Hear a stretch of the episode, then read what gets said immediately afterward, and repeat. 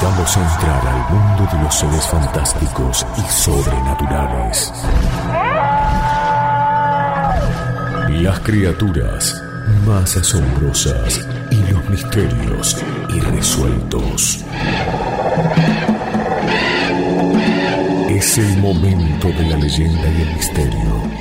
La columna de Historia de los Enigmas.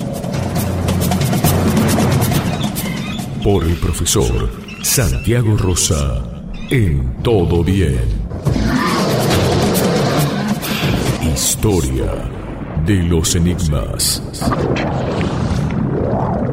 ¿Quién sabe lo que puede llegar a suceder?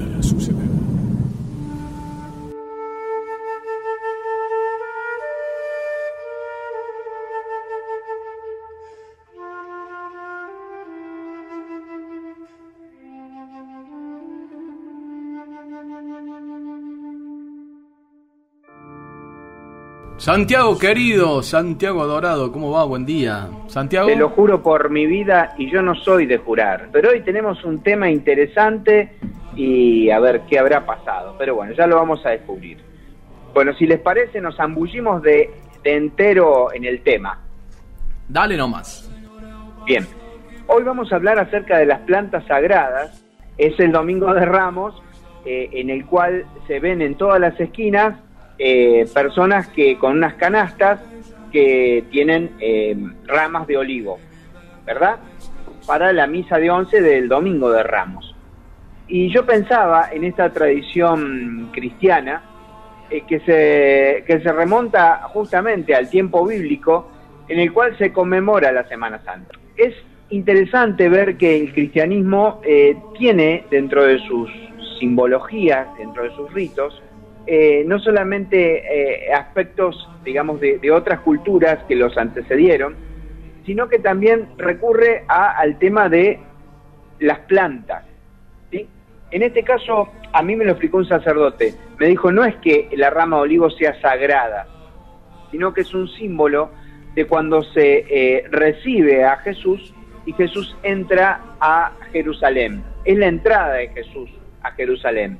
Por eso es en esta semana que empieza mañana, eh, es el comienzo de la Semana Santa donde dice que todo el mundo sale a recibir a Jesús, todos están con Jesús, pero cuando lo crucifican, que fíjate vos que además es en un madero, y es, notorio también eh, en una cruz de madera, que hay también un montón de tradiciones acerca de, de qué madera era la cruz de Jesús, que algunos dicen que era de la acacia, también un, árbol sagrado para muchos pueblos de la antigüedad, cuando lo reciben a Jesús, lo reciben en realidad no con ramas de olivo, sino con palmas, con hojas de palmera.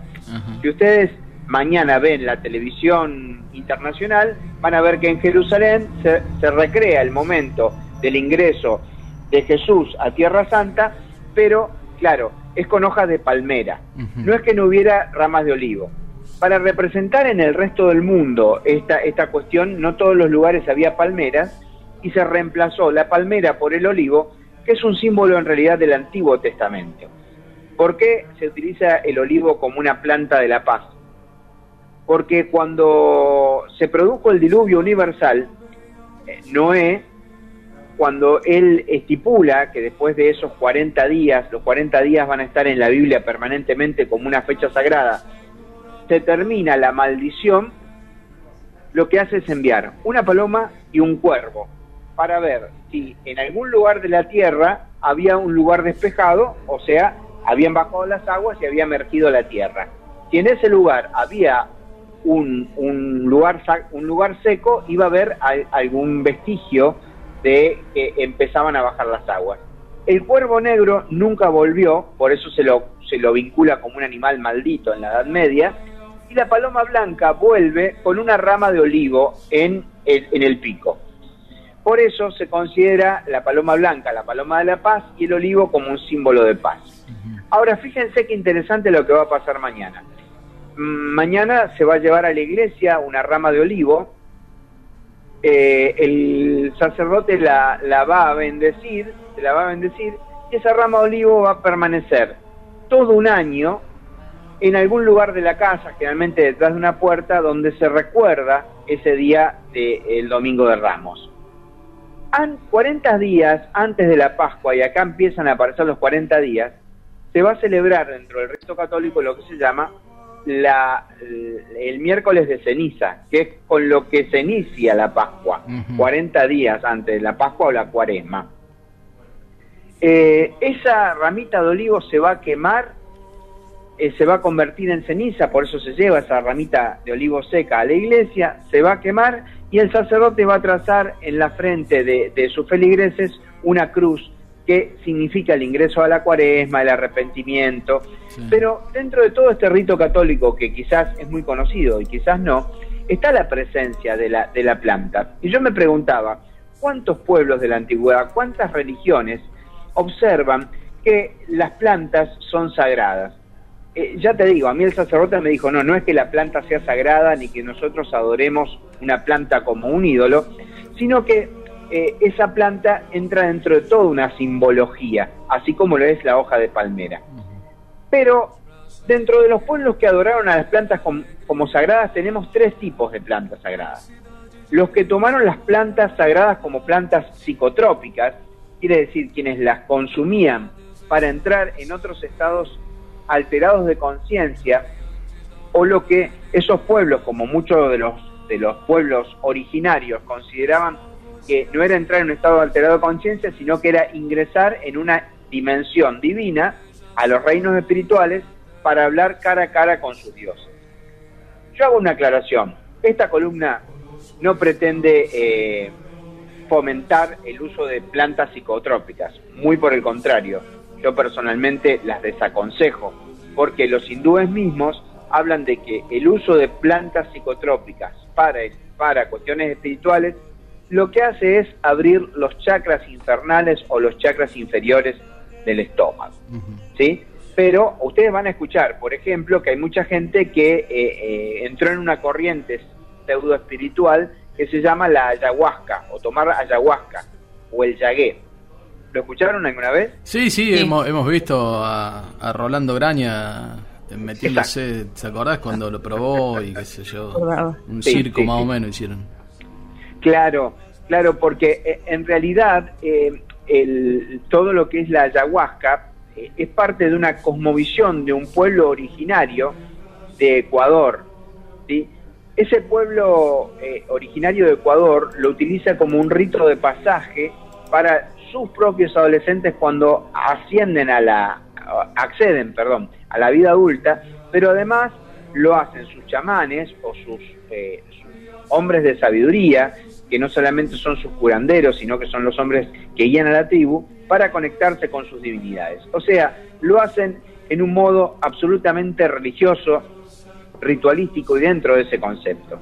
Después, ustedes saben que hay toda una búsqueda a partir de la década del 60 con los hippies de el mundo alternativo, donde se comenzaron a mezclar, eh, por ejemplo, eh, la marihuana, la ayahuasca, los hongos alucinógenos, como una forma de pseudo religiosidad para acceder a otras realidades.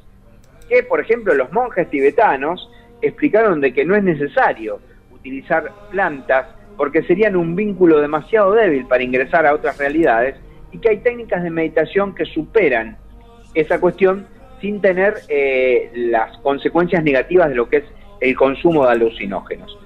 En la década del 60 se hace famoso un antropólogo llamado Carlos Castaneda, que hace un viaje para estudiar en el desierto mexicano de Sonora, en el norte de México, sur de los Estados Unidos, una comunidad de, pueblos originarios que llaman los yaquis, él los va a estudiar, y uno de esos, lo que él llama el brujo, o sea, el chamán de la tribu, lo elige a él como discípulo y decide que por sus capacidades lo va a entrenar en el uso de determinadas plantas y determinados hongos que van a significar un desarrollo espiritual de esa persona. Con esto, el antropólogo deja de convertirse eh, en una especie de, profesor que va a enseñar a, convertirse eh, en un discípulo que va a aprender una nueva disciplina que practicaron los pueblos eh, mucho antes de la llegada de, los europeos al continente y que significa eh, toda una tradición que muchos adolescentes, muchos jóvenes de la época tomaron como una excusa para empezar a experimentar con el mundo de las drogas, lo cual los alejaba un poco de, la espiritualidad. Recordemos que en los 60 los Beatles eh, propugnan todo este mundo de la psicodelia y el mundo de las drogas y también se acercan a la espiritualidad eh, de Oriente, ¿sí? porque se van a la India, buscan su propio gurú. Bueno, en realidad los pueblos han utilizado estas plantas psicotrópicas eh, dentro de, un contexto ritualístico establecido y eh, tenemos como plantas sagradas eh, un montón, una lista enorme de la cual vamos a nombrar la ayahuasca y no vamos a mencionar porque en la Argentina hay un montón de esas plantas, pero mencionarlas en la columna sería como hacerles propaganda. Me explico, y no es el objetivo. El segundo sentido de las plantas sagradas lo constituyen las plantas curativas, y acá tenemos que hacer una, una excepción también, porque, eh, digamos, si yo no soy médico y hablo del poder curativo de las plantas, eh, entro en una eh, contravención al sistema sanitario, entro ya en el rango delictivo, de decir, cómo yo le voy a aconsejar, siendo un periodista que investiga sobre esto, el uso de plantas para la curación. O sea, simplemente las mencionamos, ¿sí? No es que le, decimos a la gente haga esto, haga lo otro. Por más que en los barrios se sabe que cuando una persona, las, abuelas de los barrios eh, recetaban el cedrón, el tecito de cedrón para, para, la pena moral, y que tenían una rudita en la casa porque era contra la envidia, y que tomando la ruda se curaban un montón de enfermedades. ¿Y se acuerdan cuando hicimos el tema de la caña con ruda? Sí y uno decía, es una tradición, la podemos fomentar, sí, pero cuidado que la ruda en ciertas cantidades y administrada a ciertas personas es abortiva. Así que siempre hay que tener muchísimo cuidado cuando se habla desde la mera curiosidad o la investigación de estos temas, eh, por eso yo me he metido a investigarlos, pero digamos, en, estos tres grupos de los que estamos tratando están las, plantas sagradas por ser psicotrópicas, eh, por, porque son personas que las consumían y entraban en una especie de trance. Están las plantas curativas, que muchos pueblos consideraron sagradas, y después están, por último, eh, eh, el tema con el que voy a cerrar la columna, que son las plantas protectoras o asociadas a la divinidad. Por ejemplo, una de esas plantas es la higuera. ¿Oyeron hablar de la higuera alguna vez? ¿Vieron una higuera? Sí, sí. Vieron que dicen que en Navidad no hay que acercarse a la higuera y en Semana Santa tampoco. ¿Por qué? Porque según muchas tradiciones, muchas de ellas bien, bien criollas argentinas, plantean de que la higuera no tiene flores. En realidad todo fruto tiene flor, pero no hay una flor como nosotros la, podemos llegar a imaginar. Y dice que florece una única flor durante el año y que eh, lo hace eh, en algún momento del Viernes Santo o lo hace en algún momento de la noche de Navidad, relacionado con la muerte y el nacimiento de Cristo. Y que la persona que eh, ve florecer la planta de la higuera va a tener la oportunidad, si se llega a desprender la flor de la higuera, de atraparla. Cuando la atrapa, se le aparece el diablo, dicen las tradiciones. Y el diablo le va a conceder tres deseos totalmente cumplidos. Ahora bien, si esa persona tratando la flor va, se va a desprender y va, va a iniciar un descenso hacia la tierra. Si la persona no logra atrapar la flor antes de que toque la tierra, va a quedar, el alma va a quedar esclava del diablo. Miren qué interesante. Uno dice, ¿y de dónde surgió esto? Bueno, los antiguos egipcios, que también tenían en sus papiros toda una serie de plantas que usaban no solamente para la curación, sino a las que le atribuían una virtud sagrada porque decían que los protegían, hablan de la higuera eh, y hablan de, eh, de, la higuera con rituales que tienen que ver con la fertilidad. ¿sí? El, el, higo sirve para un montón de cosas, entre, entre tanto dijimos que no íbamos a dar remedio casero, pero las abuelas de los barrios lo daban para eh, sacar las verrugas, la leche mm. del higo. ¿sí? Que ahí va a estar la discusión si qué es un higo y qué es una breva, si da primero breva y después sigo, ¿sí? Pero además encontramos eh, en Sudamérica, en los pueblos originarios mapuches, el canelo el árbol del canelo como un árbol sagrado, al cual le prestaban, no solamente le rendían un homenaje, porque los mapuches ven en, el, eh, eh, en las plantas, en los animales, en las piedras, en los ríos, incluso en las personas, el nehuen, la fuerza de la naturaleza. Y el canelo era precisamente, es el árbol más venerado de la cosmovisión mapuche.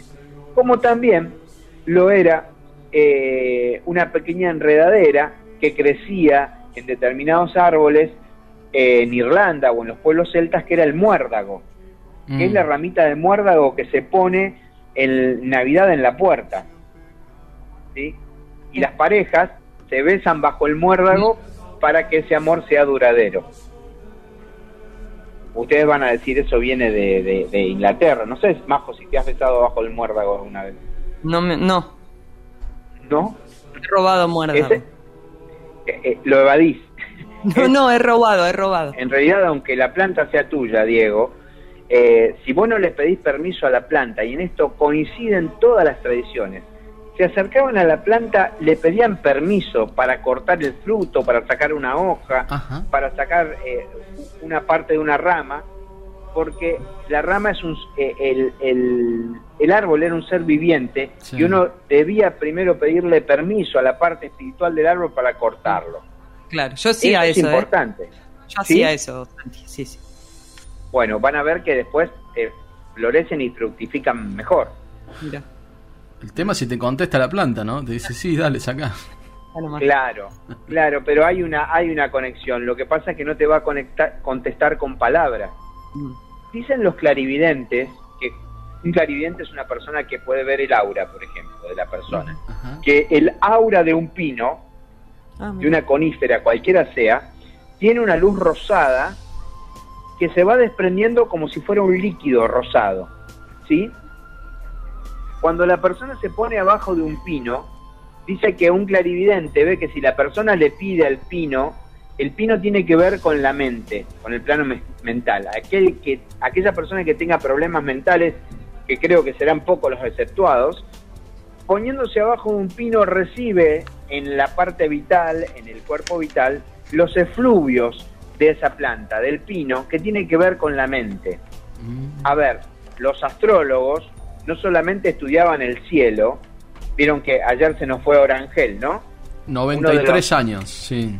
Uno de los estudiosos más formidables que había de la astrología, de la astronomía, de la meteorología, era un investigador integral.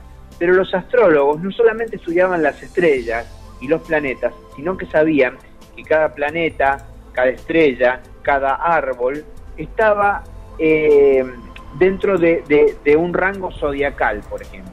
Así, e, el, digamos, el zodíaco celta es, de acuerdo a la época de nacimiento, qué árbol favorece a determinada persona. ¿Sí? Entonces, vemos que eh, los pueblos de la antigüedad pudieron integrarse justamente con lo que los rodeaba y saber que había muchas plantas, muchas plantas que le daban no solamente alimento, curación y abrigo, sino que eran el sustento de sus creencias espirituales. No por esto podemos considerarlos, eh, haber creencias eh, atrasadas, porque muchas de ellas, y con esto quisiera ir cerrando la columna, nos dan tremendas enseñanzas espirituales. ¿Saben cuál es la planta más sagrada de Oriente? No, dale. No sé. ¿Cuál? ¿Mm? ¿Cuál será? Eh, ¿Cuál será? El, el bambú. ¿Qué dice? El bambú. el, café. el bambú. El bambú. No, es el loto. No me refiero al, al, juego, ¿eh? Ah, sí, sí. ¿eh? La flor de loto. La flor de loto. La flor de loto. Sí, siempre hablaba nuestro amigo que eh, Comodo Giroto hablaba de la, flor, la flor Comodo Giroto, tiene que volver Comodo Giroto. Bueno, a él le vamos a dedicar el final de la, de la columna, porque la flor de loto es una planta acuática. Eh, también eh, hay otras especies o variantes de la flor de loto, es el nenúfar. Son plantas que tienen unas hojas circulares que crecen en la superficie del agua, flotan y las raíces de esas plantas están enteramente sumergidas. La forma de las flores eh, le sirvió a los orientales, a los hindúes, a los chinos, a los tibetanos, para eh, simbolizar cómo se ven los chakras o los centros energéticos de las personas. ¿Sí? Por ellos, ellos llaman el chakra de los mil pétalos, en realidad no es que tengamos un chakra con pétalos, sino que son irradiaciones de luz que se van compenetrando geométricamente como los pétalos de, una flor. Claro. Pero ¿saben cuál es la enseñanza de la flor del loto? la flor del loto tiene sus raíces en el fango, en el lodo, en el barro. En el barro más podrido están las raíces del loto. Y ese es el símbolo, digamos, de lo que tiene que pasar dentro de cada uno de nosotros. Que de lo peor de nosotros, de lo más oscuro, lo más soterrado, lo más tremendo, que algunos dicen que son nuestros defectos, tiene que surgir esa planta, esa, esa flor de eh, delicados pétalos, eh, color rosado y cuyos eh, pistilos son dorados. Entonces, aquel que tiene la filosofía de la flor del loto sabe sacar de las peores circunstancias de su vida la belleza extrema. ¿Y para qué? ¿Para brindársela a sí mismo? No, para brindársela a los demás. LU5 Podcast. Todo bien.